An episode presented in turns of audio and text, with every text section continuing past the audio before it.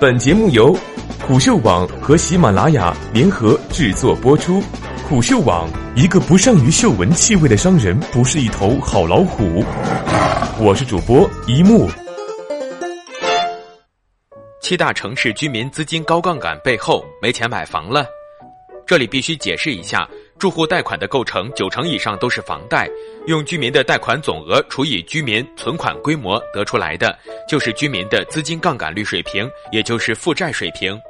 当居民的负债率太高，存款不足以偿还债务的话，那就要卖出资产，比如卖房还债，就跟一千万的卖盘就能引发一只万亿市值的股票跌停一样。一个大城市。有个千儿几百名的炒楼客现金流断裂，需要卖房还债的话，就意味着房价崩盘。要维持住房价的泡沫，理论上就需要不停的有新韭菜进场，提供新的炒房资金来支撑住泡沫。否则的话，这个游戏玩不下去，泡沫可以瞬间破灭。然而可惜的是，从上表列举的七大城市的一季度居民杠杆率增幅来看，新韭菜已经没有了。韭菜田已经被割秃了顶，资金池已经干涸了，接下来只能是泡沫走向灭亡。在具体讲述这七大城市之前，我必须列举一下全国的数据。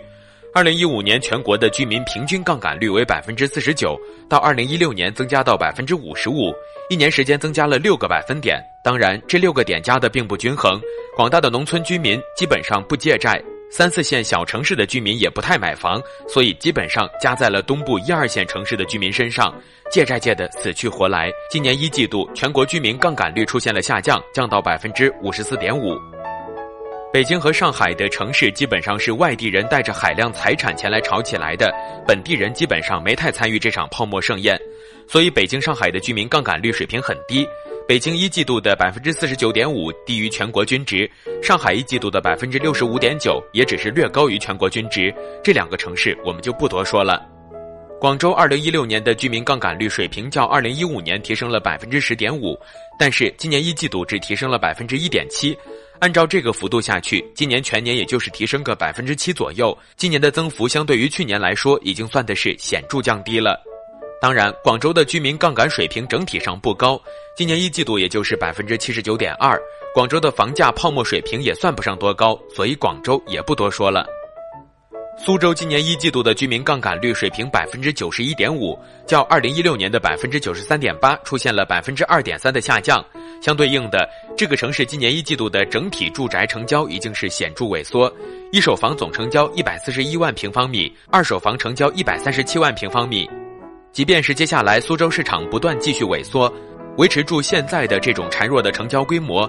预计苏州全年一二手房的成交规模也就是各六百万平米左右了。这个成交规模较苏州二零一六年一二手房各约八百万平方米的成交规模已经是显著萎缩了。在成交价格上，一手房由于行政管制的原因已经是大幅下降，这个就不说了。与此同时，苏州二手房房价降幅也已经超过一成。韭菜割干净了，由于外资企业撤离的原因，新的韭菜也成长不起来。苏州的楼市泡沫正在破灭，这种趋势已经是板上钉钉，根本无从扭转。合肥的居民杠杆率降得更狠，二零一七年一季度的杠杆率百分之一百一十四点九，较去年的百分之一百二十二点三，已经降了足足百分之七点四。这种降幅在全国范围内最高，与之相对应的就是合肥的住宅成交量的暴跌。二手房成交规模还只是腰斩，一手房方面成交萎缩幅度已经达到了难以想象的程度。一季度合肥的一手房成交量仅四十一万平方米，按这个趋势下去，今年全年的成交量能达到一百五十到两百万平方米就不得了了。然而，二零一六年合肥的一手房成交量是高达八百二十万平方米的，这种程度的交易萎缩，对应合肥居民杠杆率的急剧下降，这当然意味着这个城市的房价泡沫正在破灭。而在这个过程中，炒房客们当然也会遭到刻骨铭心的痛苦。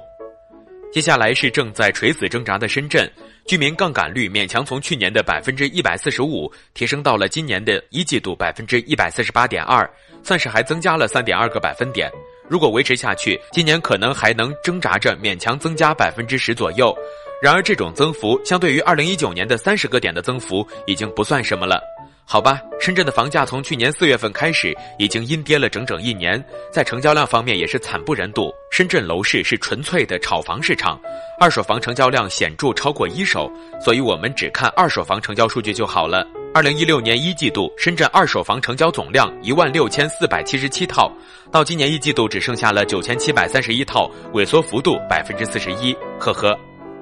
最后就是中国房价泡沫最高的城市厦门。